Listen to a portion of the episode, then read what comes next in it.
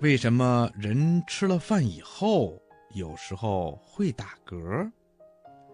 嗯，原来呀，我们在吃饭的同时也咽下去了空气，食物会把胃里的空气给挤出去，然后发出了咯咯的声音。打嗝发生的很快，停止的也很快，一般呐不过几分钟。轻微的打嗝说不上是病，如果胃里的气体排不出来，肚子呢就会发胀；如果吃东西吃得太急，或者张开嘴大笑的时候吸进了冷空气，也会引起打嗝的。特别是小小孩啊，吸进了冷空气以后，就很容易造成打嗝，医学上叫额逆，过一会儿啊就会好的。大夫告诉我们说，打嗝的发生啊，是由于横膈膜的收缩引起的。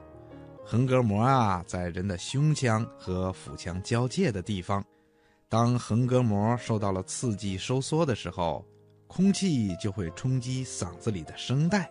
所以啊，就会发出打嗝的声音。有人说，打嗝的时候啊，只要喝几口温水就会停止，这是不对的。因为打嗝的时候喝水，很容易被呛进了气管，引起反射性的咳腔，这样呢，就只能到医院去治疗了。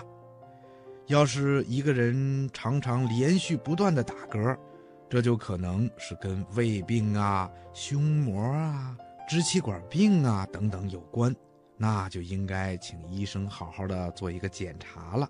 小朋友，你说对吗？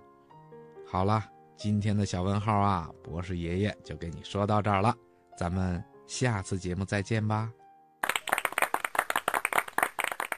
谢谢博士爷爷的精彩解答。